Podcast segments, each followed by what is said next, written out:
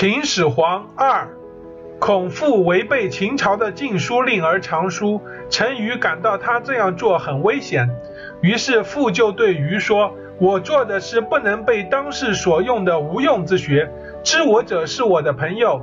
秦不知我所做之学的用处，他不是我的朋友，我有什么忧惧的呢？能在乱世中做不被适用之学，并以此宽慰其心者。”若不是圣人之徒，又有谁能做到这样呢？《诗经》中有这样的话：“握着粮食去占卜，能从何处得谷物？谷物就在自己手中，哪里还用去占卜呢？”舍其道义而与有天下者同流合污，虽利在眼前，但害也隐伏其中；执其道义与有天下者抗争，则身处危殆，而其道义也不会显明。君子应遵循这样的原则，既积蓄有用于天下的学问，而不强求用于天下。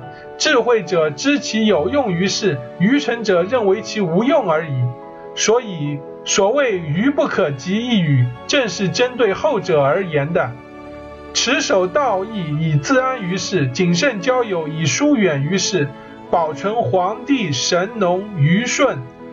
夏禹的思想于盗贼禽兽之中，终究有一天可以为世所用，还用得着占卜吗？